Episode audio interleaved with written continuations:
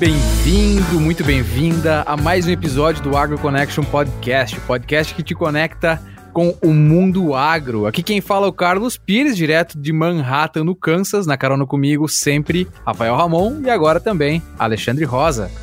Buenas, pessoal. Estamos aí.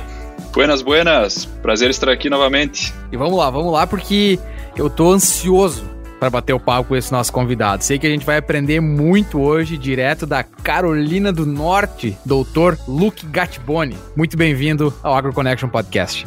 Obrigado, pessoal. Prazer estar aqui para conversar com vocês. Muito bem, então fica ligado aí, vamos rodar a vinheta e já já a gente está de volta para essa conversa que vai estar tá sensacional. Fique agora com o Agro Connection Podcast. Informação, ciência e tecnologia. Aqui o conhecimento não tem fronteiras. Muito bem, estamos de volta, doutor Luciano Colpo Gatiboni. Ou na terra do tio Sam aqui, acho que imagino que devem te chamar de Luke Gatiboni. Me corrige aí se eu estiver errado. É, é, é, esse é o primeiro desafio quando a gente troca de país, né? ah, e quando a gente tem essas, uh, essas atividades mais ligadas à extensão, que a gente trabalha muito com o produtor, né?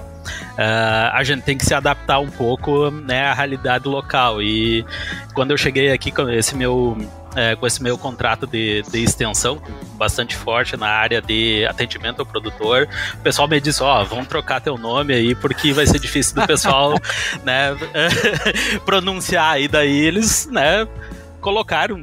O Luciano virou o Luke, né? E o Gatibone é o Gary Bone. Nossa, é. Engraçado que eu sofro do mesmo problema aqui, professor. Eu sou o Alexandre, né?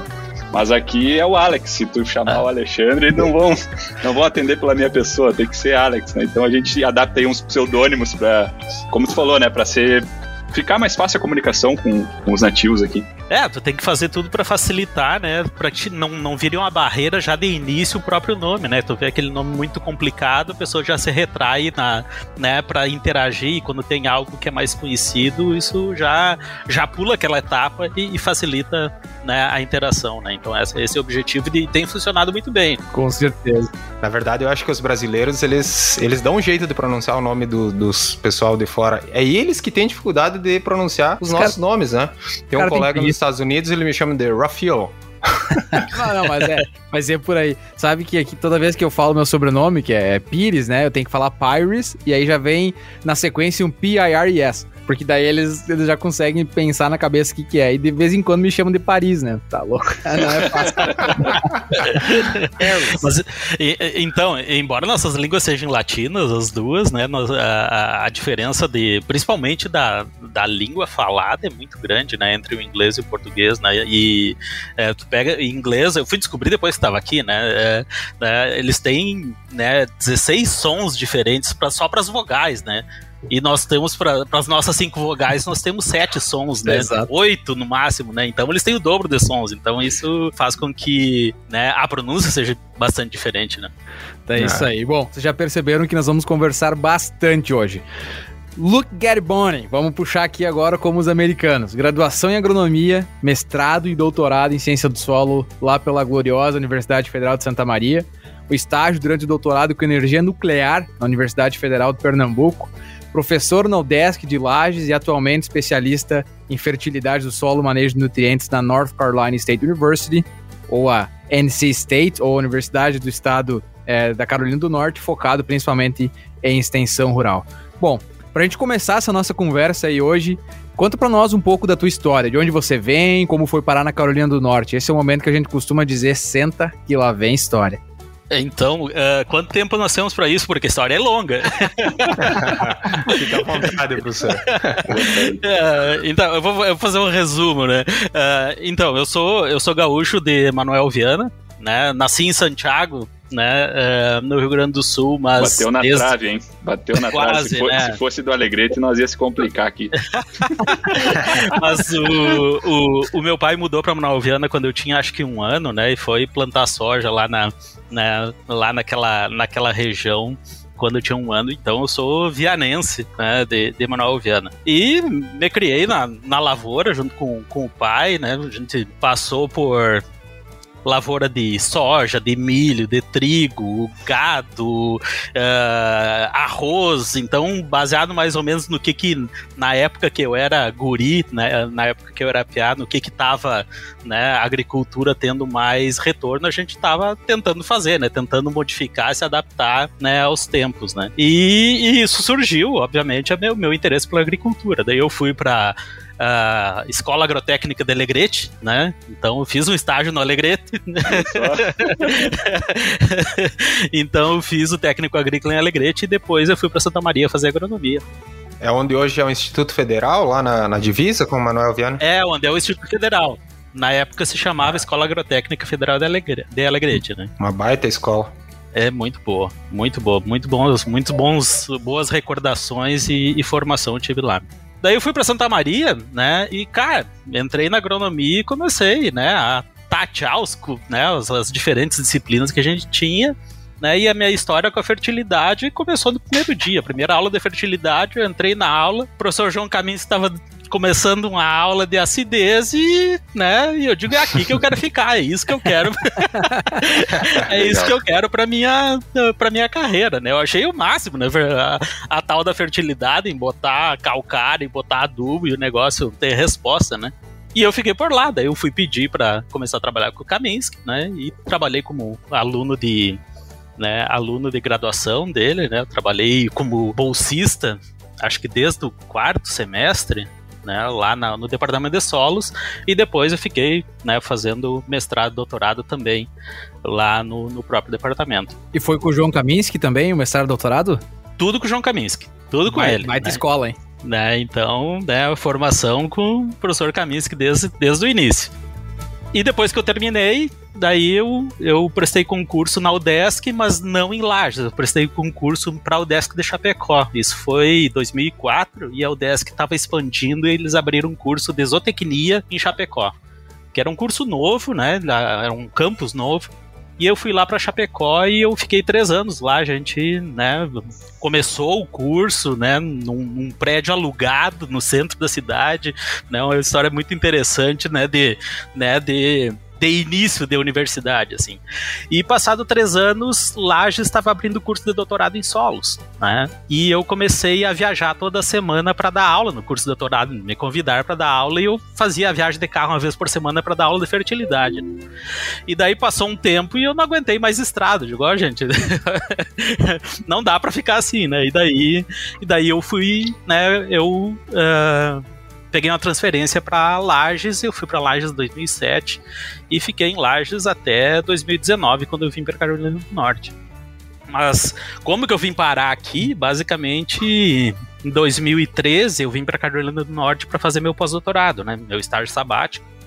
E eu fiquei aqui trabalhando durante um ano com o professor J. Smith, que é o professor aquele que trabalha com fósforo, que tem um livro publicado ah. com o professor Novaes, que é, né, o, né, a, a referência de fósforo no Brasil. E eu, eu, eu fósforo é o meu, né, a minha cachaça, né? Desde que eu né, fazia, desde que eu fazia a graduação, eu comecei a trabalhar com fósforo, né? Mestrado, doutorado, sempre com o mesmo, com o mesmo assunto, né? E por isso que eu cheguei até o professor Smith por causa desse, dessa publicação dele. Daí eu vim fazer o doutorado, né? E a Carolina do Norte, provavelmente a gente vai conversar depois, mas Carolina do Norte é um, né, um, tem uma, uma, eles manejam uma quantidade absurda, né, de dejetos animais aqui, porque tem muita criação, animal, né? E quando eu cheguei aqui, o professor Jote estava trabalhando mais nessa área, né, de manejo de dejetos para evitar excesso de nutrientes, né? Trabalhei com ele um ano e a gente começou a escrever projetos juntos. E eu voltei, né, para Lages, né? A gente né, ele começou a viajar para Lages para acompanhar nossos projetos, nós começamos a fazer parceria. E, e daí em 2019 o professor J se aposentou e a vaga dele abriu aqui na Carolina do Norte né? E eu prestei concurso e, na verdade, eu tô trabalhando na, na posição que ele tava, né? Então eu vim para cá, né, para continuar esse trabalho com manejo de nutrientes. Então a minha posição aqui, eu sou professor de fertilidade, né? E eu sou o especialista de extensão em fertilidade do solo e manejo de nutrientes aqui na, na Carolina do Norte. Então essa é mais ou menos a, né, a história da, da minha chegada aqui, né? Para os nossos ouvintes aí, o AgroConnection tem um negócio, né? Os caras precisam escutar o podcast com um mapa do lado para poder entender, porque a gente sempre tenta aí é, é conhecimento sem fronteiras. Para quem já sabe onde fica o Kansas, eu tô a 18 horas aqui do professor Gatiboni. E o professor tá lá no leste, no, no perto do, do, do, mar, né? Vamos dizer assim, pensando em relação ao estado. E eu aqui no centro. 18 horas de viagem é, um, é, é chão, hein? Então, para o pessoal que quer mais ou menos localizar a Carolina do Norte, se vocês imaginarem onde é Nova York, imaginarem onde é Miami, a metade do caminho é o meu estado, aqui é a Carolina é. do Norte. Perfeito. É, uma boa... Em linha reta, nós estamos bem no meio. E a coisa mais interessante que né, daqui é que o clima é absolutamente igual ao clima do Rio Grande do Sul.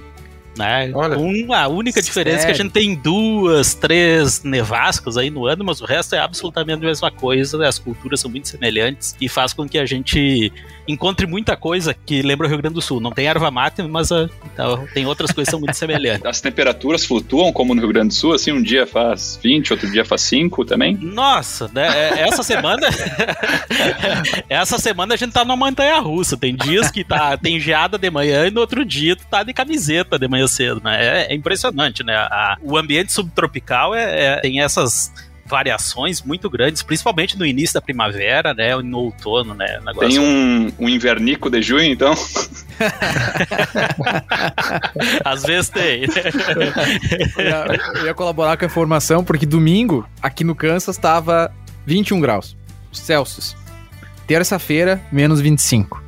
Só pra vocês terem uma Nossa. noção do que é a flutuação e variação. Nebraska, mesma é. coisa. Caramba. Muito, muita variação. É. Domingo eu corri na rua e terça eu tava na beira do, do fogão a lenha ali que eu tenho ali em casa. Comendo pinhão. Absurdo. É, e é interessante, esse último inverno tem entrado muito essas frentes frias polares, né? E as, eh, tem uma, tá tendo uma variação absurda, né? É, é, é é não usual, né? A gente teve aqui duas nevascas para as condições Carolina do Norte grandes, né? Que não, não acumula muita coisa, mas né, que deu um, deu um susto legal do pessoal aí da agricultura. Haja saúde para enfrentar essas oscilações, né? é. Bom, mas uh, retomando então ao, ao tema, professor, quais são as, as diferenças que você percebeu entre ser um profissional da educação aqui no Brasil, onde eu tô, e aí nos Estados Unidos, onde, onde você está? Qual, qual a sua percepção? Bom, eu vou, eu vou colocar, Rafael, a diferença mais ou menos baseado nas duas posições que eu assumi, tanto lá em, em Lages, na UDS, quanto aqui, elas são um pouco diferentes, uhum. né? E é esse eu, é essa comparação que eu vou fazer. Então, uh, lá em Lages eu tinha muita carga horária de aula, né, que é uma questão da, da universidade, então a gente fica 12 horas em sala de aula por é. semana, né, que é uma, uma carga alta de educação em sala de aula, né, e eu, o restante do tempo é, eu me dedicava à pesquisa, né, então eu fazia pesquisa e tinha extensão no sentido de ir dar palestra, né, quando eu era né, convidado, de ir né, falar com alunos de outras universidades, né, enfim, era uma, era uma extensão mais no sentido quando nos convidavam, mas não fazia parte das minhas atividades. Nós temos professores que, fa que faziam extensão na UDESC, mas uh, não, era, não era o que eu fazia lá por uma questão interessante que eu acho que é uma diferença que é bem marcante em relação do Brasil aqui com as, com as universidades aqui, né, dos Estados Unidos, boa parte delas, é que, pelo menos aqui na Carolina do Norte, a universidade é responsável pelo programa de extensão no estado. Né? É. Quando pega Rio Grande do Sul é Emater, quando pega né, eh, Santa Catarina é Epagre, enfim, uhum. tem, existe um órgão que faz extensão e aqui ela é integrado. Né? Então, quando eu vim para cá, e essa minha posição aqui, ela é o meu tempo, é 50% extensão, 30% pesquisa aplicada, né, e 20% aula. Né, educação. Uhum. Então eu dou aula só para pós-graduação. Lá na minha universidade anterior eu dava aula na, na graduação e na pós. E eu tenho que ter né, essa divisão do meu tempo ela é bem estrita. Eu realmente tenho que mostrar na minha avaliação anual que aproximadamente 50% das minhas atividades e do meu tempo na universidade são atividades né, ligadas à extensão. Então essa, essa é a principal diferença que eu vejo na minha posição, né? Na universidade em geral, tu vê dentro do meu departamento, sim, a gente tem professores que são 100% pesquisa né? Outros uhum. são 100% extensão, outros são 100% educação, né? Então, depende de cada posição. Isso é uma coisa bem diferente que eu vejo do que a gente tinha, pelo menos nas, nas universidades que eu conheço do Brasil, onde todo mundo tem que dar aula. Né? O certo. professor faz parte do, né, da, da, atividade básica, ele é contratado para dar aula e depois ele faz extensão e pesquisa, né, outra administração, outras atividades. E aqui não, aqui nós temos professores que basicamente nunca, nunca deram aula, né? eles é um pesquisador Sim. 100% do tempo, né? Então isso é bem é. diferente. Aqui na, na, nas universidades do Brasil, na verdade, a pesquisa, o, o professor ele faz se ele tiver interesse, né? Não, não, não existe uma obrigação. Obviamente, quando é contratado, o departamento busca alguém que queira realmente fazer pesquisa, mas não é, não é uma obrigação, né? Participar do pós-graduação, né? O foco é aula. Então, passa muito é. tempo dentro da sala de aula. E daí, enquanto descansa, né? O hobby é fazer pesquisa, escrever artigo, né? Ir para o campo. É, é, claro, se, se a pessoa tá, é, tem uma carga grande em aula, ela não, não precisa muitas outras atividades no, uh, no Brasil, lá nos né, quando uhum. faz a, a, as avaliações ou os, os programas, né, de uh, a programação pro próximo ano ou próximo semestre, né? Mas Sim. realmente, né, tu, tu, lá a gente escolhe, né? Tu, tu tem aquela, aquela carga mínima que tu dá e tu pode preencher o resto do tempo com mais aula ou fazendo outras coisas, né? E aqui a gente não tem muito essa, essa possibilidade. O departamento faz um estudo anterior para ver qual é a necessidade, tu é contratado para fazer aquilo e tu não tem muita possibilidade de manobra nisso. Certo. Vocês veem que, que isso é uma coisa que chama muita atenção nos nossos episódios, né? Porque vira e mexe a gente fala com brasileiros que estão nos Estados Unidos e esse vira o tema da conversa. Como, como aqui é muito bem definido, né? O que, que cada um vai fazer e, e, tem gente que vai só dar aula e tem gente que não vai dar aula nunca, né? E, é. professor, uma outra curiosidade que eu sei que tem é quantos meses você é contratado para trabalhar? entre aspas, né? É, eu sei que aqui no Kansas, por exemplo, ou você é nove meses ou você é doze meses. Se você é nove, você precisa ter três meses aí que tu precisa se virar para achar teu salário, seja via projeto, enfim. Como é que funciona isso na Carolina do Norte? É exatamente o mesmo processo. Temos, nós temos dois tipos de contrato, 9 e 12 meses, mas o, o, detalhe é que todo, todo professor que tem alguma carga de extensão, ele é 12 meses, obrigatoriamente, porque a gente precisa estar disponível né, durante todo o período do ano para atender os nossos, as pessoas que são o objeto do nosso trabalho, né. Para os outros professores que não têm carga de extensão e têm bastante carga de ensino ou pesquisa, ou só um deles ou ambos, né? Daí ele é mais comum ter uh, os contratos de nove meses. Bem interessante. Você está ouvindo AgroConnection. Bom, agora mudando só um pouquinho a engrenagem, né? Ou focando talvez um pouco mais na agricultura, a minha pergunta vai mais no sentido do tipo de agricultura que tu vês aí na Carolina do Norte, né? Aqui onde o Carlos e eu estamos, a gente vê um predomínio do milho, da soja e do trigo, né? Muito resíduo no solo, até o resíduo é, tema para debate aqui para nós, né? Porque conforme vai indo mais ainda para o norte, ele pode ser, vamos botar entre aspas, um problema para a agricultura no sentido de, de, plantio, principalmente na primavera. E a minha curiosidade vai com relação à Carolina do Norte, né? Tá mais ao sul, é mais quente. Tu falaste que tem um clima mais semelhante ao Rio Grande do Sul. Então, a minha pergunta vai justamente assim: qual que é a diferença nos cultivos, né, em algumas práticas que tu vê com relação aqui ao norte, ao Midwest, né, o meio oeste, com a Carolina do Norte. E se tu puder também responder, o que que tu vê de diferença do produtor rural da, da Carolina do Norte comparando com o produtor rural no Brasil, com relação à curiosidade, né, como que ele, ele é receptivo, né, se tu puder comentar sobre isso. É, eu vou começar e se eu esquecer, tu me lembra claro. que eu, a gente retorna. Bom, uh, eu posso resumir Carolina do Norte é um, é um, desafio, porque é uma diversidade esse estado né, impressionante. A gente tem quatro regiões completamente diferentes aqui.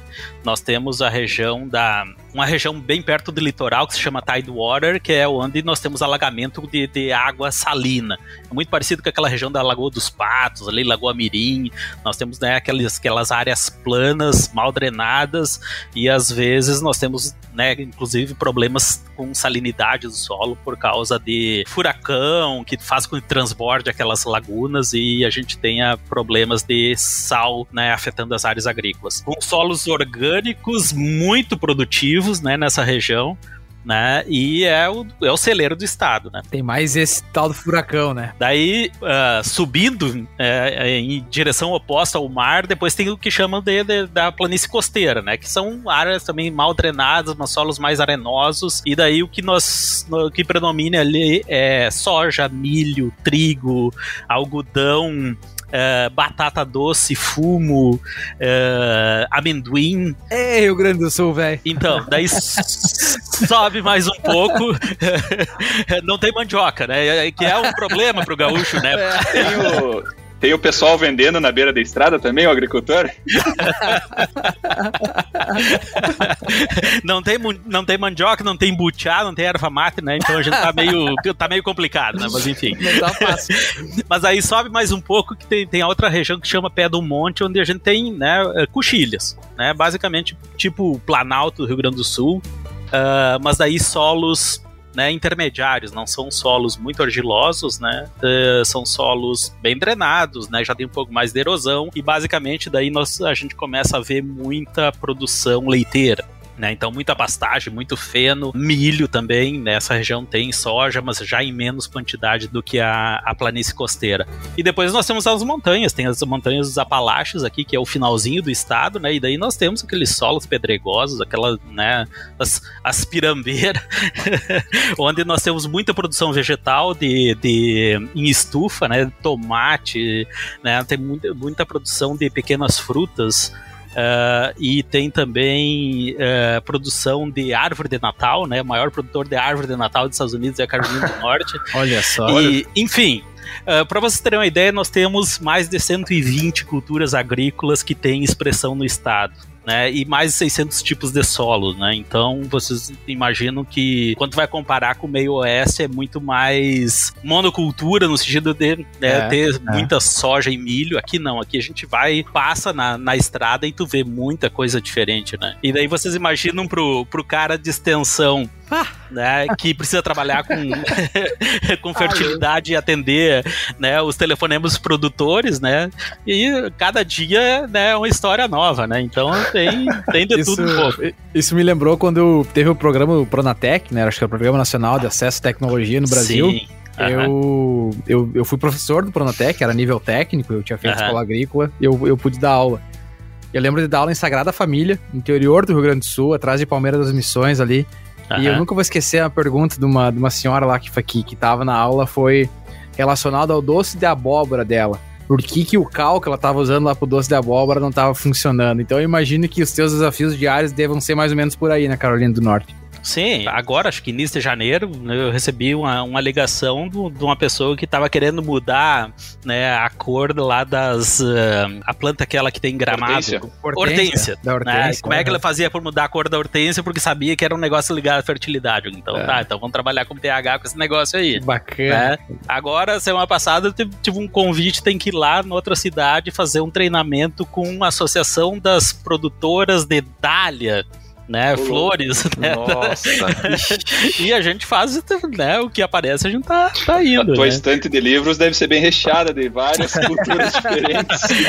Não, eu cheguei aqui, né? Tem que sair daquela da casinha do soja, milho e, e um pouco de, de da parte florestal que, que eu atendia lá em Lages também, né? Para um negócio absolutamente amplo, né? Então. Se é... fizesse essa pergunta para mim, né? Como fertilizar aí a Dália, eu ia mandar falar com a minha mãe, porque eu acho que ela sabe mais do que eu. Ah, falou. E a Dália é bonita, hein? Eu abri aqui que, que, que foi é. interessante. Pra quem não conhece, é, ó, o AgroConnect tem que escutar com o Google, senão fica difícil. e professor, e consegue, dentro das plantas de lavoura, eu imagino que consiga fazer duas culturas no mesmo ano em algumas localidades, ou até mesmo no, em todo o estado onde tenha milho e soja.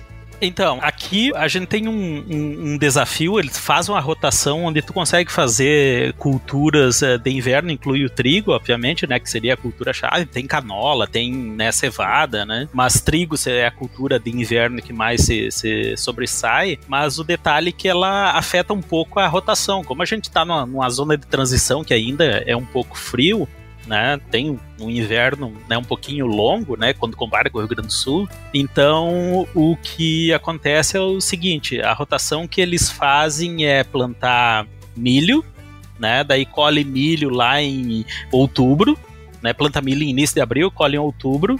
Daí eles colocam o trigo de inverno em novembro, Daí aquele trigo é, é uma coisa impressionante, né? Daí ele, o trigo começa a crescer, bota um pouquinho de nitrogênio, ele cresce né, uns 20 dias, e daí chega o inverno e aquele negócio para. né? É. né? O meu pai ia chamar isso de pasmado, né? Tá pasmada a planta, né? Então, aquele trigo para e ele só volta a crescer depois do inverno, que agora, no final de fevereiro, a gente entra com nitrogênio de novo e a gente vai colher esse trigo lá em final de maio. E daí o que que acontece? No segundo ano tu não consegue botar milho, porque já é muito é, tarde. Daí tu entrar com soja. Então a gente faz uma rotação aqui de três culturas em dois anos. Essa é a rotação, a rotação que eles fazem, conseguem fazer. Então ela é um pouco. Tem rotação de culturas, né? E, mas essa sucessão, quase uma sucessão de culturas, ela é um pouco mais lenta que a nossa no sul do, do Brasil, onde a gente consegue fazer né, soja e trigo, por exemplo, e, e rotacionar isso todo ano e não afeta o calendário. Aqui a gente faz essa, essa rotação de três culturas uh, em dois anos, dois anos agrícolas, né? Daí quando eu falo para eles que lá, lá, no Paraná a gente consegue às vezes colocar três culturas no ano, né? Que é colocar soja, milho, safrinha e colocar o trigo depois, nossa. Enlouquece, né? É, o povo fica assustado. Professor, deixa eu te perguntar, uh, o senhor comentou agora já da soja, né? Pós-trigo. Aqui no meio oeste, o Alexandre tá aí para para me ajudar nisso, o, ainda é um desafio, né? Colocar soja depois de trigo. A gente chama de double crop soybean aqui nos Estados uhum. Unidos, né? É, como que é isso na Carolina do Norte? Isso já está bem efetivado devido às condições climáticas um pouco diferentes aqui do meio oeste? E também, se puder adicionar para nós aí, precipitação média anual e temperatura da, da Carolina do Norte. Então, a gente não tem muito problema nessa questão da sucessão de, de colocar o soja depois do trigo. É algo que é, é normal aqui para aqueles produtores que gostam dessa rotação. O que que, o que que acontece? Como a soja tem remunerado mais do que o milho, o pessoal tem optado por soja em vez de, de, de, de, colocar milho. E daí, se eles querem cultivar soja, uh, a, a, soja que tem dado mais retorno econômico, que em termos de produtividade é aqueles grupos mais baixos, tipo 3, 4, uhum. que tem um ciclo mais longo. Então eles não conseguem fazer soja e trigo, e esse pessoal eles acabam utilizando só soja no verão e eles deixam né, em pousio durante o inverno. Né? E daí eles estão fazendo soja após soja todo ano, e só uma cultura por ano. É o, é o que é mais comum aqui pro, pro produtor de, de culturas de grãos. Né? Claro, tem pessoal que trabalha com algodão, daí é completamente diferente, né? Daí o pessoal do algodão tem, tem outra batida, né? Mas né, pra gente, na, no sistema soja, milho, né? O mais comum, uh, a grande, a maior área uh, uh, em extensão aqui é soja no estado, né? E a maioria desse pessoal, eu, eu ia dizer para vocês que em torno de 60% deles é só soja e sem nada durante o inverno. Nossa. E, e, e as plantas de cobertura? O pessoal tem utilizado? Então, planta de cobertura é um desafio pra gente aqui. Planta de cobertura, se a gente vai nessa região onde a gente tem coxilhas, que eu falei para vocês, né, o pessoal utiliza plantas de cobertura porque eles têm problema de erosão, como a gente né, como a gente também enfrenta né, no, no, no sul do Brasil, e enfrentou muito mais quando a gente tinha cultivo convencional. Então, o pessoal do que trabalha nessa região que onde nós temos mais essas coxilhas, eles trabalham com plantas de cobertura porque eles têm problema de erosão. Então, nessa região a gente tem plantio direto, né? E nós temos plantas de cobertura, de cobertura de inverno com o objetivo principal de controlar a erosão. E daí a gente entra com uh, trigo, né, com centeio, né, então essas culturas mais gramíneas realmente para produzir biomassa mais resistente que fica que faz palhada. E na, na região da planície costeira é bem diferente. Na, na planície costeira a gente não tem problema de erosão porque é, obviamente é, é, é plano, né? E nós temos um problema que é muito úmido. Então, para o pessoal conseguir fazer o cultivo, eles precisam revolver o solo né, para perder um pouco de umidade, para né, eles conseguirem plantar o milho um pouco mais cedo, precisa aumentar a temperatura um pouco do solo. Então, na planície costeira não tem plantas de cobertura, não é comum, e nós temos cultivo convencional como principal né, sistema de cultivo que eles utilizam. Então, são duas regiões completamente diferentes em termos de agricultura. Se tu fala em culturas de cobertura para esse pessoal que trabalha na planície costeira, eles olha, dá para colocar, semear um trigo lá, deixa que vem do jeito que vem, mas eles não investem nada, né, para ter o solo coberto durante, durante o inverno, porque eles precisam, né, revolver esse solo, né, em março para conseguir fazer o entrar com com milho cedo. Você comentou que os solos têm um alto teor de matéria orgânica, então, mesmo nessas condições, Uh, não, é, isso é uma região muito específica. Ao teor de, nós temos solos orgânicos com 30, 40% da matéria orgânica naquela região específica que é muito próximo daquelas lago, lagunas que tem próximo do litoral. Nossa. E são áreas planas, solos orgânicos com uma quantidade muito boa de água que o pessoal faz um manejo, uma irrigação subsuperficial, tem água à vontade, uhum. né? E, e, é uma região absolutamente produtiva. O resto dos solos, nós não temos muita matéria orgânica. Nós temos muitos solos aqui extremamente arenosos. Né? Então nós temos nessa região da planície costeira que eu falei para vocês, né? tirando essa parte dos solos orgânicos que é na, uh, que é na, na região da Tidewater, uh, Nessa região da planície costeira, nós temos solos com 6% de, de, de argila, 10% de argila, 12% de argila, são solos extremamente arenosos. E inclusive aqui tem uma coisa que para nós não é comum no Rio Grande do Sul, que é a lixiviação de potássio, é um problema Olha né, só. complexo que a gente tem. Olha.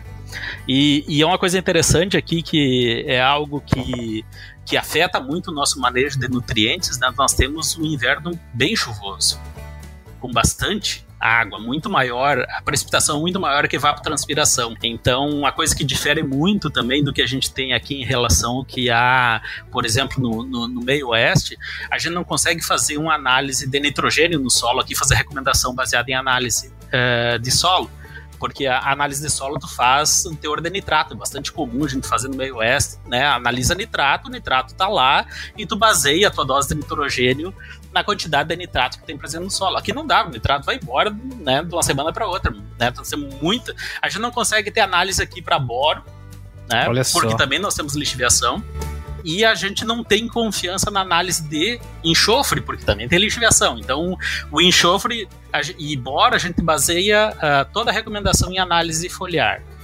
Né?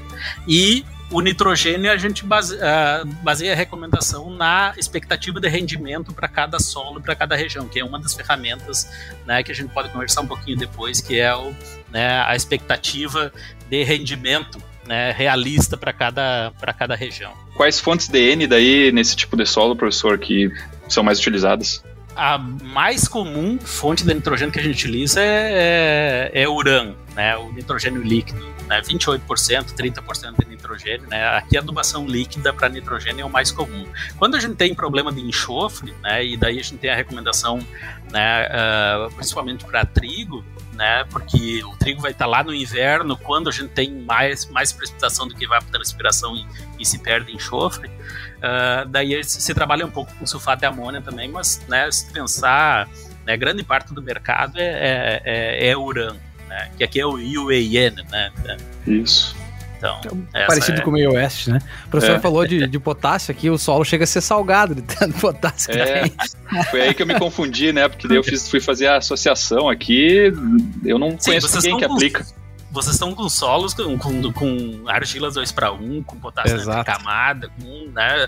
É, aqui a gente tem o de solos, aqui a gente tem solos que a base é caulinita, igual ao Rio Grande do Sul. Né? Muito parecido. Por isso que eu disse, é uma filial do Rio Grande do Sul.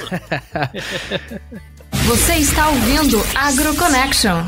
O professor comentou aí, dá para perceber que a Carolina do Norte é super diversificada, tem vários tipos de solo, vários tipos de planta, e como a gente já até comentou aqui, o trabalho de extensionista deve ser muito difícil, né? É, é, porque é um desafio atrás do outro com coisas extremamente diferentes. E eu sei que vocês, obviamente, têm que desenvolver um monte de ferramentas para poder atender esses produtores. Eu imagino que é, no dia a dia aí vocês devem, devem estar pensando em coisas mirabolantes para poder atender essas necessidades. E uma coisa que eu sei que vocês fizeram aí que é muito legal para ajudar o produtor na tomada de decisão é o Crop Comparison Tool, que na tradução livre seria ferramenta para comparação de culturas. Acho que é talvez o jeito mais fácil. Dá uma explicada para nós como é que é essa ferramenta e como é que tem sido os desafios de criar outras ferramentas também para atender as necessidades. Então, é, essa ferramenta surgiu de uma necessidade né, que nós temos né, atual, né? Vocês devem estar acompanhando aí o mercado, né? O preço dos fertilizantes, né, no mundo todo explodiu nos últimos 12 meses aí. Todas as minhas, uh, os meus treinamentos de extensão agora, janeiro, fevereiro, que é a época que a gente vai muito falar com os produtores, né? Que eles requisitam nossas apresentações, 100% deles estão, porque a gente manda uma lista, o que, que vocês querem ouvir, né? Eu posso falar sobre isso, isso, aquele outro. 100% deles querem porque que o preço do fertilizante está muito alto e o que, ah. que eu posso fazer para economizar né, uns pila na hora de fazer o meu manejo de fertilidade. Né? Tá então essa, essa ferramenta ela surgiu né, é, no departamento de economia rural né, no sentido de criar né, uma, uma, uma planilha dinâmica, tipo uma planilha de Excel, onde o produtor pode colocar os custos, comparar custos principalmente de soja e milho e ver qual é o que é mais adequado para ele conforme o preço uh, dos insumos que ele precisa colocar. Então o produtor entra ali com né, o, o rendimento que ele tem nos, na, nas áreas dele, porque ele tem histórico, qual é o rendimento que ele espera, né? E ele coloca lá qual é, ele escolhe os pacotes tecnológicos, lá que tipo de herbicida, inseticida, o que, que ele utiliza, ele coloca né, os dados de adubação que ele necessita para né, a cultura dele, e basicamente, baseado em, em, ferramentas de análise de mercado, esse sistema vai dizer, ó, se tu plantar uh, milho e o preço tiver tanto, o teu retorno é tal. Se tu plantar na mesma área soja, tu não vai aplicar nitrogênio, tu vai trocar o tipo de, de insumos que tu vai aplicar e o teu retorno esperado é tanto. Então o produtor pode brincar nessa planilha e ver e tomar decisões no sentido de se adaptar, né? Uh, quando começa a mudar muito o preço dos insumos, né? Então, não só fertilizante, né? Basicamente todos os insumos tem lá preço médio do estado e o produtor também pode clicar, né? Na, né, na, na ferramenta lá e botar o preço que ele tem acesso lá na, na região dele, né? E customizando a ferramenta e vendo o que, que mais vale a pena. Então, é uma ferramenta que a gente está desenvolvendo, nova ainda, né? Mas o pessoal está utilizando bastante e está ajudando a tomar decisão, né? O que a gente está vendo aqui, uh, principalmente agora para o próximo plantio, né? A gente tá, vai tá esperando uma conversão de no mínimo 5% de área que era estava esperada para milho, que o pessoal está optando por soja por causa do custo de nitrogênio. Né? Então, e essa ferramenta é uma das coisas que eles usam para ver o que, que vale mais a pena. E obviamente, quando tu olha no mercado, né? a, a soja ainda dá uma, uma rentabilidade alta, a não sei que o cara esteja uma, uma produtividade muito alta de milho, né? A soja, de maneira geral, ela dá uma rentabilidade melhor e quando tu alia preço alto do fertilizante nitrogenado e mais a soja ainda remunerando melhor, a gente está tendo essa conversão que vai ser bem, bem interessante nesse, nesse próximo verão para a gente aqui. Isso, isso é bem interessante, porque eu tive essa conversa aqui no Kansas com produtores e é e é a mesma situação. O ponto que, pelo menos com os produtores que eu conversei aqui, não era para soja, era para sorgo, mas muita preocupação é, com relação ao preço do nitrogênio. Como é que tá por aí, Alexandre, em Nebraska? Não, a mesma coisa, né? Os fertilizantes, os próprios defensivos, né? Com, com, com falta né? no mercado. Então tá. O pessoal tá bem assustado com, com o que tá vir, vindo por aí. A, a, a cropping season, né? A, a, o plantio tá um mês da gente praticamente. E, então o espaço de tempo é curto. Imagino que aí até antes, né, o pessoal já começa a se movimentar. Então essa ferramenta, com certeza, ela é muito importante, né? Sim, ajuda, ajuda a tomar decisão, né, para né, tentar escapar um pouco dessa, desses custos maiores para esse ano, né? É, e aí o pessoal está se mexendo. Bom, aqui o pessoal está agora na, no, na, na, aplicação de nitrogênio para trigo, né? O pessoal que, que tá indo no trigo tá tá no campo nesse momento fazendo a aplicação e o pessoal tá, que, que vai plantar milho no cedo tá se, tá se preparando. Daqui um mês tá todo mundo, né? Né, colocando. Ah, imagina. Né, o milho. essa vai ser a primeira safra que os americanos vão ter com esses custos altos, né? Eu acho que é Isso. importante a gente trazer essa perspectiva, porque né? É, Essa o, é a primeira. Do ano passado ainda estava nos custos antigos. É, os, os preços aumentaram em torno de, de 20% a 30% ali, mais ou menos nessa época, ano passado, deu um, um pequeno aumento. Tô falando de fertilizante, que é, que é o que eu claro. tenho, né, que eu conheço melhor. Uh, e depois, em outubro, daí o negócio explodiu, né? Outubro, novembro ali, a gente realmente, todos os fertilizantes, quando começou né, as projeções de internacionais de inverno frio, de, de problemas com gás natural, suprimento de gás natural na China e na Rússia, Rússia, na Europa, daí o preço do nitrogênio né, foi para as alturas. E, e, e se vocês verem o que está acontecendo agora na Rússia nos últimos dois, três dias aí, né? As notícias vão ser muito más para a próxima, próxima, é. próxima cultura, né? Não, os preços não vão baixar. É. Não, é, é, dificilmente vão baixar. Não. Bom, e bom, a gente falou então do Crop Comparison Tool, e a gente sabe que tem outras ferramentas também, né? Como o próprio Realistic Yield Expectation, ou se a gente traduzir, expectativa real de rendimento, pode ser? Exato. Uh, ah, Para que, que serve essa ferramenta, né? O que, que ela se diferencia da anterior? Então, essa, essa é uma ferramenta uh, que é utilizada para a recomendação de nitrogênio aqui no estado. Como eu falei para vocês antes, a gente, a gente, tem muita lixiviação aqui. A gente tem né, um sistema, principalmente de inverno, né, um sistema climático onde a gente tem muita tem uma precipitação muito maior do que né, evapotranspiração. Então é comum a gente não ter muito efeito residual de nitrogênio né, no solo da cultura de verão para para a próxima, próxima estação, né, por causa da lixiviação. E isso faz com que a gente não consiga ter uma análise de solo né, que nos ajude a recomendar nitrogênio, porque tu, tu, tu faz uma mineralização da matéria orgânica tu, ou da palhada, tu libera aquele nitrogênio, vem uma chuvarada leva tudo embora. Então, tu faz análise a semana tem nitrogênio, semana que vem não tem mais, né? Então, a gente não consegue ter isso como algo que nos ajude a fazer uma recomendação realística, né? Cara, então, o que, que, que a gente faz? trabalhar na Carolina do Norte, hein? Barbaridade. não é para qualquer um. Enciclopédia. É, então, o que, que, o que, que acontece? Como a gente não tem a, a capacidade de utilizar com, é, com precisão a análise de solo para recomendação de nitrogênio, nós temos que se basear em outra coisa. O que, que a gente vai basear? A gente vai basear na quantidade que tu espera que a cultura necessite em nitrogênio, né? Uh, e daí, se tu vai produzir mais, tu precisa mais nitrogênio, obviamente. Então, né, o, o, o teto de rendimento vai te dar, né, mais ou menos, né, o que que tu precisaria de nitrogênio para aplicar uh, para o milho. E tu vai descontar disso quanto que a matéria orgânica do teu solo pode liberar, né, de nitrogênio, né, via mineralização. Então, basicamente, é um balanço de massas aí de, né, de quanto necessita, quanto solo te dá, a diferença é quanto tem que aplicar. Bom, só que daí isso, eu falei para vocês que nós temos quatro regiões completamente diferentes aqui, né? E nós temos 600 tipos de solos. Então, então o que acontece? E, e, é real, nós temos 600 tipos de solos. Se vocês abrirem a ferramenta do, do, do, USDA lá com o Soil Survey, vocês podem ver lá que é, né, o negócio é, né, é absolutamente diverso. Né? Uh, então, o o que foi feito lá na década de 90 foi um trabalho monstruoso que a universidade fez, né, que foi o seguinte: nosso sistema de extensão aqui na NC State, a NC State é responsável pela extensão do estado, né, é a universidade que, que oferece. A gente tem um sistema de extensão muito grande aqui. Uh, uh, é o segundo maior uh, programa de extensão dos Estados Unidos, só perto por Texas. Né? E isso é porque o dinheiro que o governo federal dá para a extensão é baseado na percentagem da população que vive no meio rural. E a gente tem muita gente no meio rural ainda aqui na, na Carolina do Norte. Então, por isso, a gente tem um sistema forte, né? vem bastante recurso federal, uh, e a gente tem um sistema de extensão com quase duas mil pessoas né, trabalhando em extensão dentro da universidade. Nos né, em todos os condados a gente tem escritório de extensão com né, muitos extensionistas. E professores de extensão a gente tem quase 200. Né? Uh, então o sistema é muito grande. Então, voltando ao, a ferramenta do nitrogênio, lá na década de 90, o que, que eles fizeram?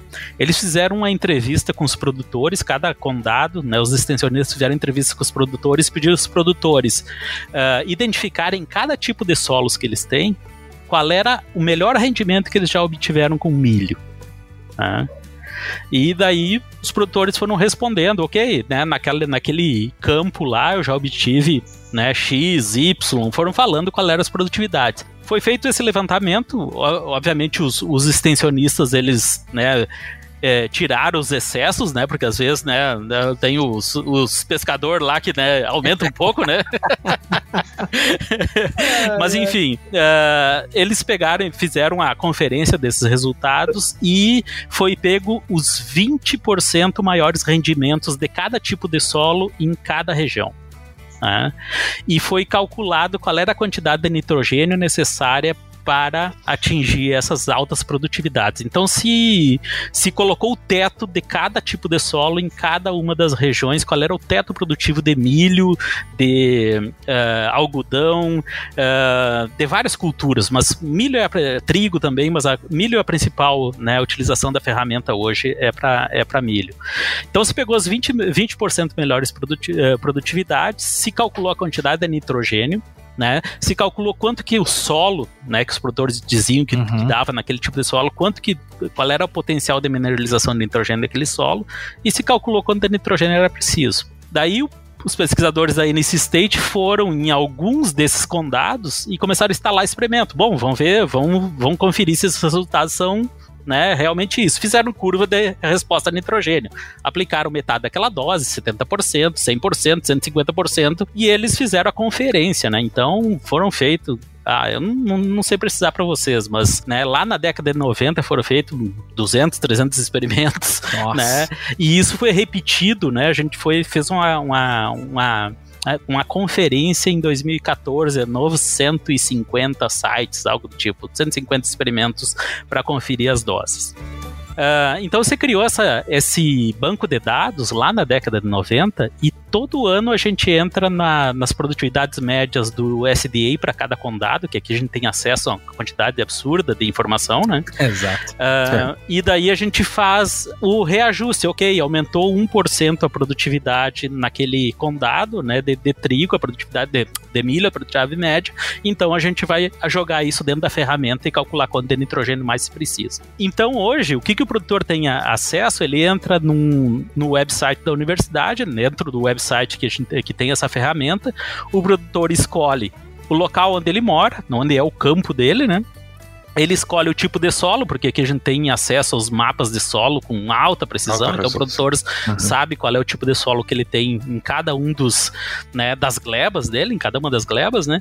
Então ele entra com o tipo de solo, ele entra com a declividade do terreno, porque daí a gente dá um desconto na produtividade se for uhum. mais declivoso, por causa da erosão, né, por causa de, né, da, da queda natural da produtividade, quando tem mais declive. E o sistema vai dizer para ele qual é o rendimento que ele espera, né, que ele poderia esperar daquele campo e qual é a dose de nitrogênio recomendada para né, para as culturas naquele campo. Então, basicamente, em qualquer lugar do estado, os produtores conseguem fazer um cálculo da quantidade de nitrogênio que eles precisam. E é interessante que quando a gente começou isso lá na década de 90, a gente tinha um, né, uma, né, um índice de mais ou menos 1.2, ou seja, que tu precisava 1.2 libras de nitrogênio, né, que as, as unidades são diferentes para produzir cada, né, cada bushel de, de, de, milho, que era mais ou menos um quilo de nitrogênio para cada saco, uhum. né, uma coisa mais ou menos assim, né, é. a gente vai traduzir para o nosso, pro nosso sistema. Uhum. E, e o interessante é que as produtividades aumentaram com o tempo, né, e a eficiência das variedades em usar nitrogênio aumentaram aumentaram também. E hoje a gente tem, para muitas dessas áreas, a gente está trabalhando em torno com eficiência em torno de 0.7, ou seja, que tu precisa colocar 0.7, 0.8, né, para te conseguir o mesmo saco de milho. Então, ou seja, a gente está tendo melhoria genética muito interessante no sentido de, né, de aumentar a produtividade, mas a resposta de, de mais eficiência da utilização de nitrogênio. Não é só a própria variedade, mas o próprio manejo que se faz, né, né Com certeza. É, e diminui as perdas. E tornando o sistema mais sustentável também, né?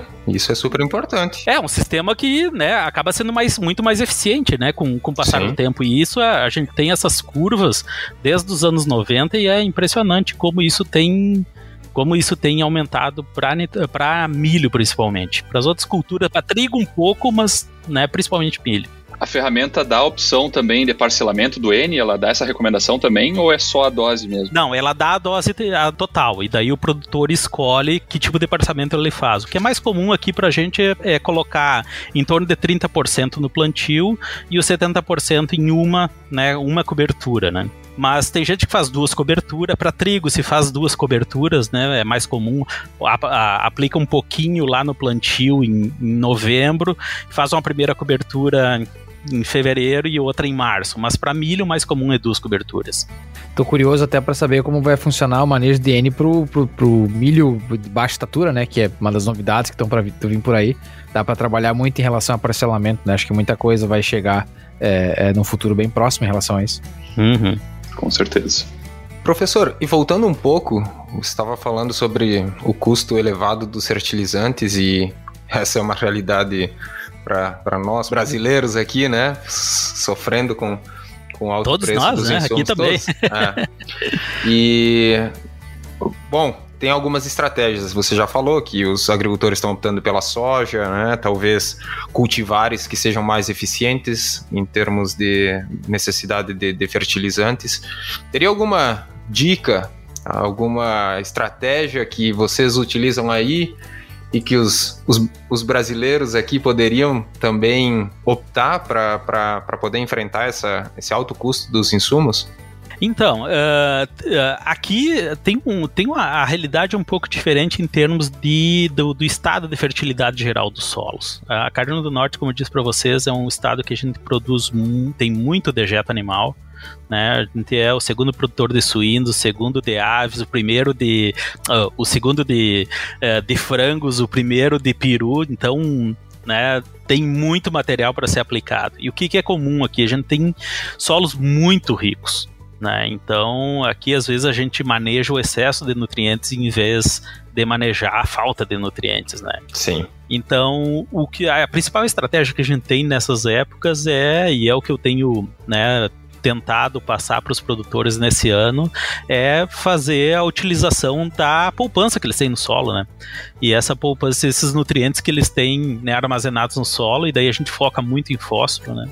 É, porque fósforo é um nutriente que a gente acumula, né? Tu tem uhum. esse, né, esse legado de fósforo uhum. que vai acumulando Sim. com o tempo. E esse é o ano que né, a recomendação básica para eles é não aplica fósforo, né? Economiza teu dinheiro e usa ele para conseguir colocar a quantidade de nitrogênio recomendada, porque nitrogênio tu não tem acumulação e não tem choro, tu vai ter que aplicar ou, ou tu não produz. E para nós aqui, potássio depende da região, né? Se pega na região de solos mais argilosos, às vezes ele tem acumulação de potássio, também eles poderiam reduzir um pouco, mas não né, não suprimir a adubação, mas o pessoal que tem solos arenosos, né, que tem potencial de litificação alto, esses não tem choro, tem que aplicar potássio também. Então a nossa recomendação é muito mais no sentido de ver o que que tem, né, armazenado no solo e tentar jogar com isso. Esse ano, onde o preço está alto, talvez reduzir a adubação ou até suprimir quando o solo é bem fértil, né, e fazer uma análise de solo da, uh, depois da cultura e se precisar repor, repor para a próxima, esperando que os preços do fertilizante vão dar uma, uma diminuída, né, depois, depois da safra, né, eu não sei o que vai acontecer, mas enfim, essa, é, essa é a recomendação, no sentido de tentar jogar um pouquinho com né? Análise de solo, ver o que, que tu tem e trabalhar mais no sentido de otimização nesse ano. Né? É muito bom.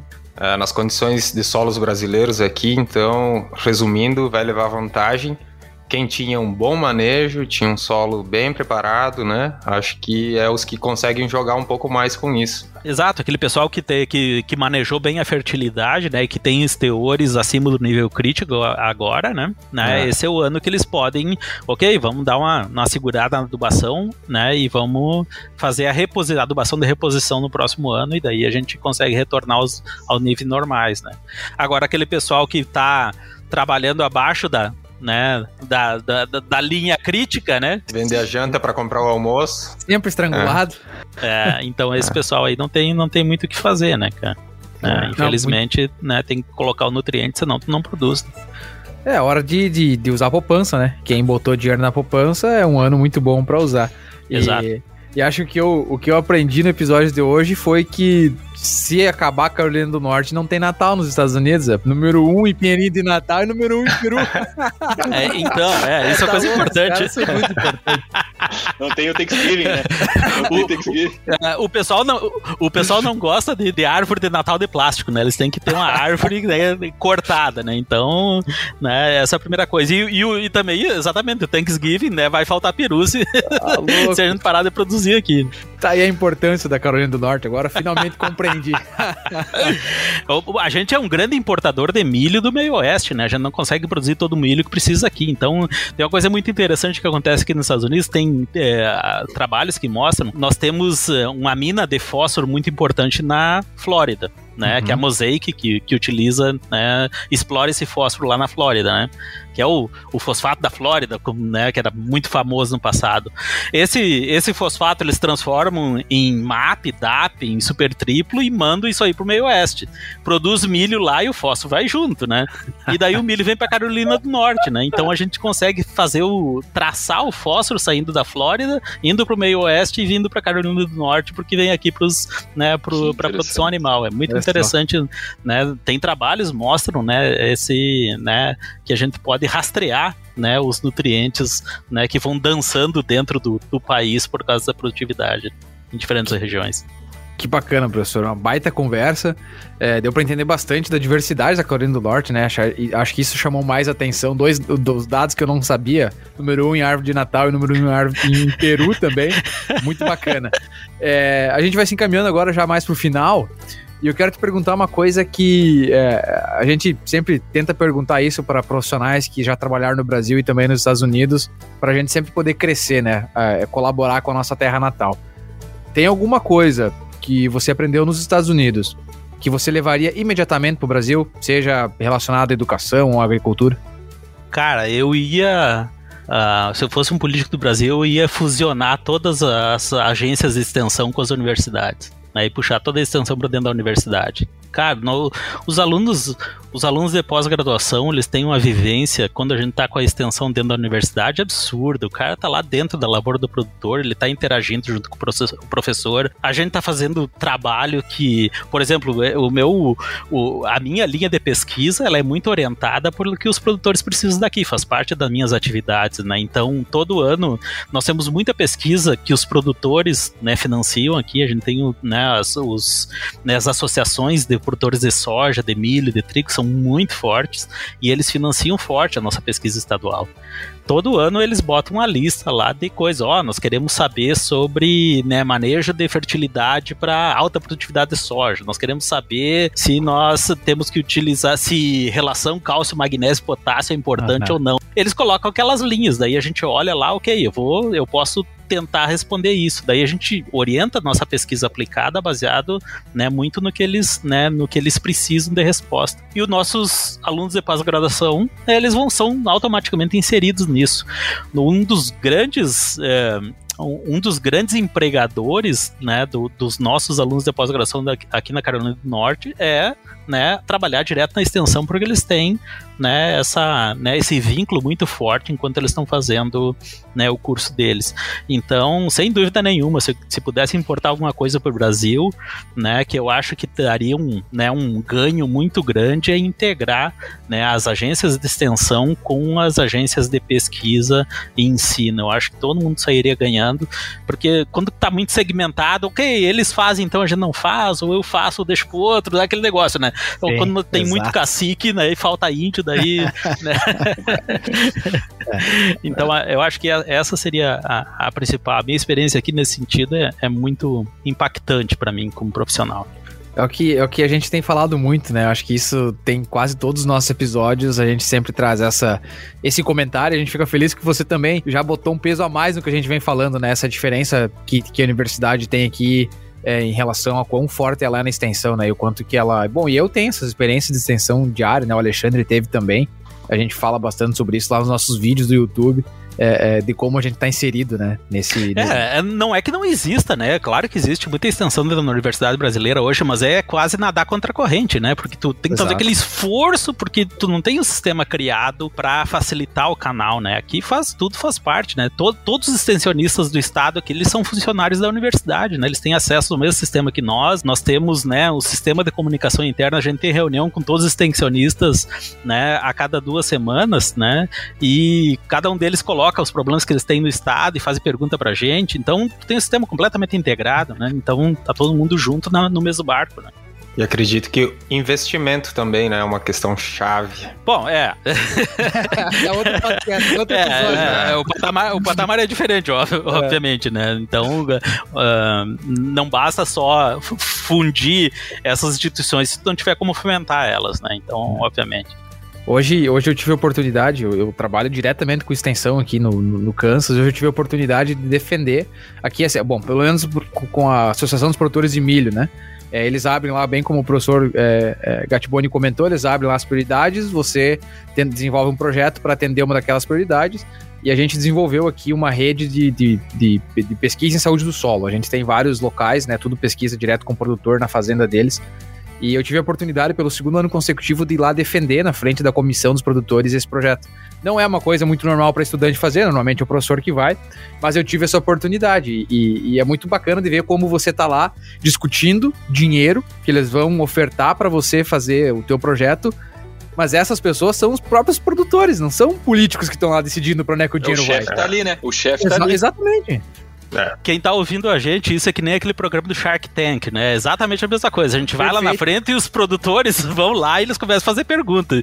E se tu vai com um negócio que não é aplicado, que eles não entendem, eles já. Não, isso aí não serve pra nós. É, não, é, é hoje é, eu tive, é pela, eu, pela segunda vez, a experiência é muito bacana, porque eles, eles realmente estão perguntando coisas que aplica para eles. O dinheiro é deles e eles querem saber o que vai acontecer para eles. Não, e, e, e, é muito bom porque também é um canal de, de, de, é, de duplo sentido, né? Primeiro, quando eles colocam as coisas são importantes para eles, às vezes são coisas que tu nem se. A gente, como pesquisador, nem se ligou é... que poderia ser um problema.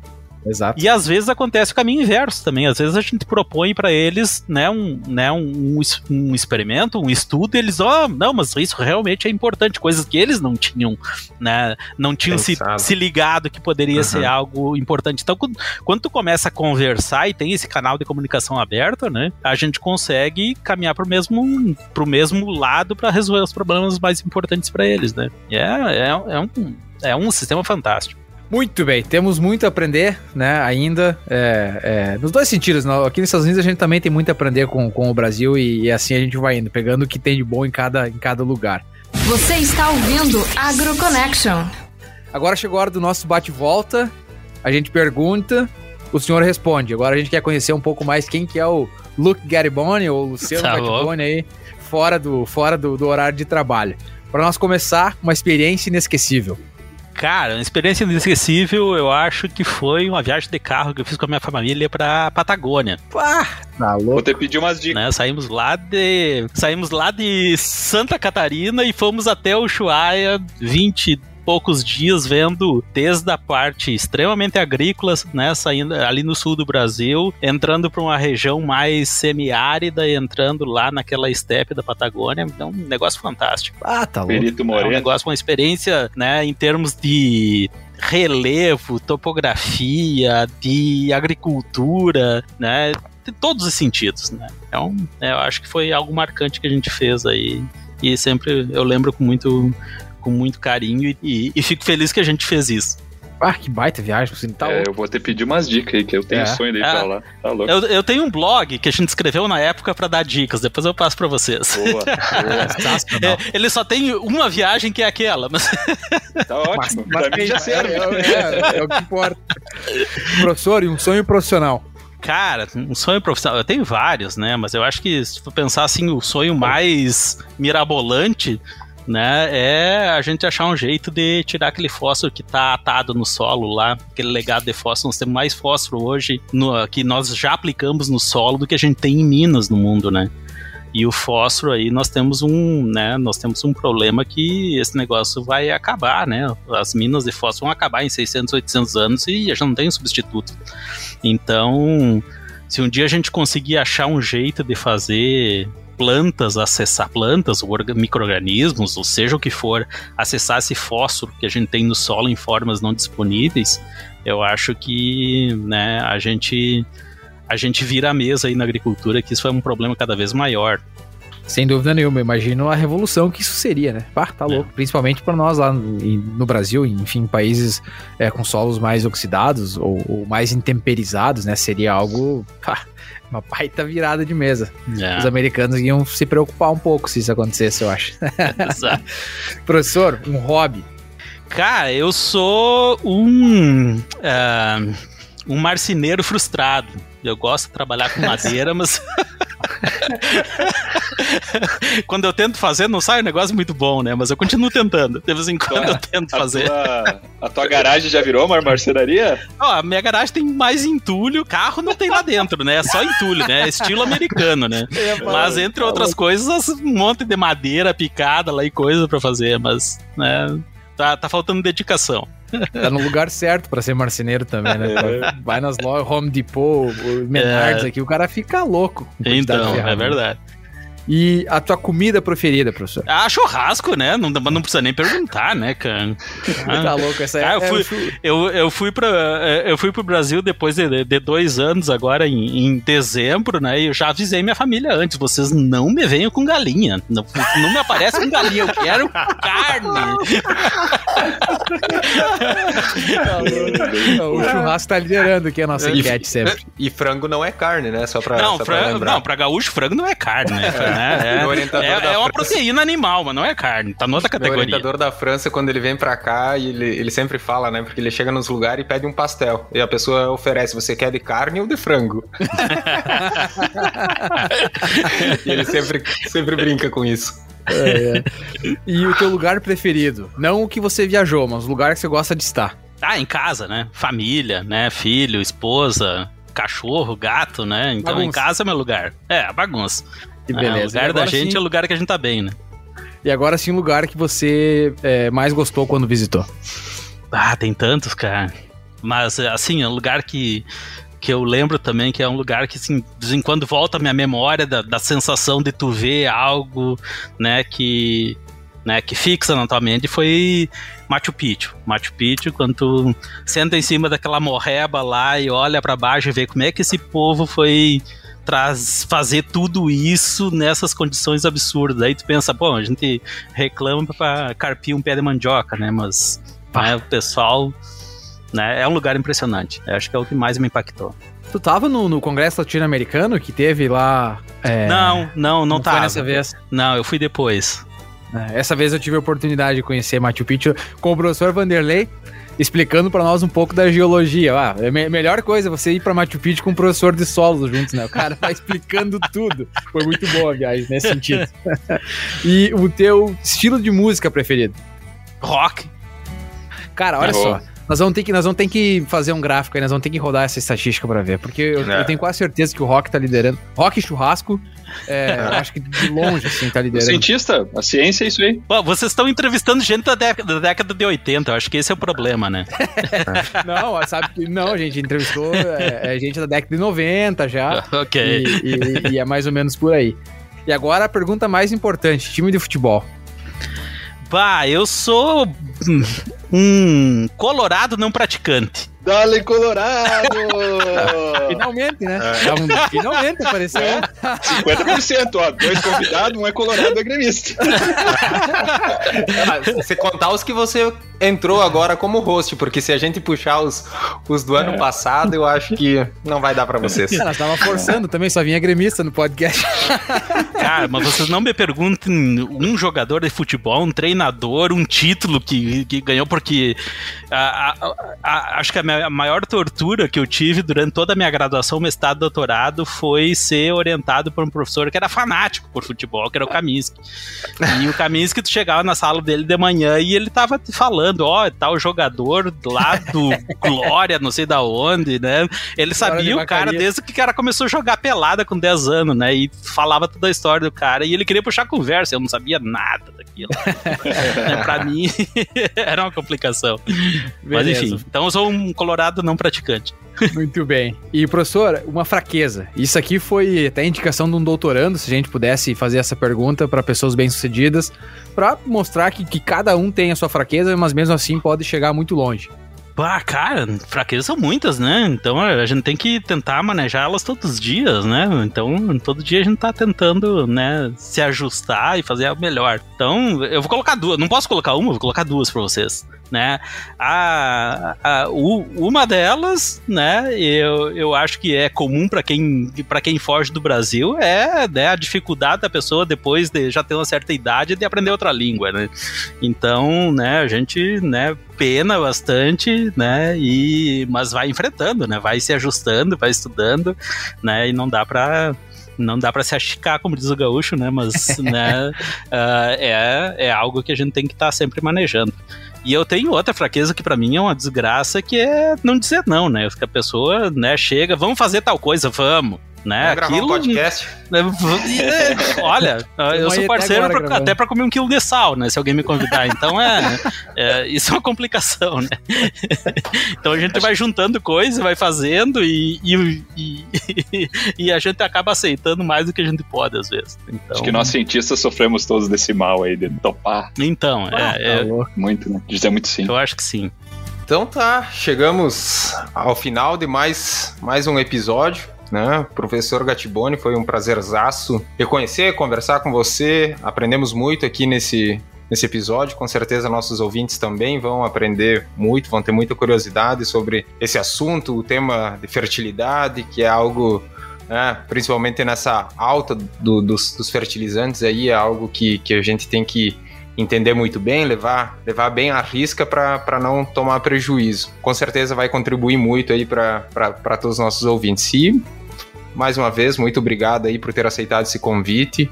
Foi um prazerzaço conversar com, com você. Bom, gente, eu só tenho a agradecer, né? Uma conversa muito boa que a gente teve, né? E gostaria de, de parabenizar vocês pelo trabalho que vocês fazem, né? Com esse podcast, né? Levando, né? Informação né, lá para o Brasil e também trazendo, né, fazendo essa conexão para trazer experiências de lá para cá e a gente conseguir é, tirar o que, que, é bom de ambos os lugares, né? Acho que todo mundo tem aprende quando a gente, né, começa a compartilhar coisas, né?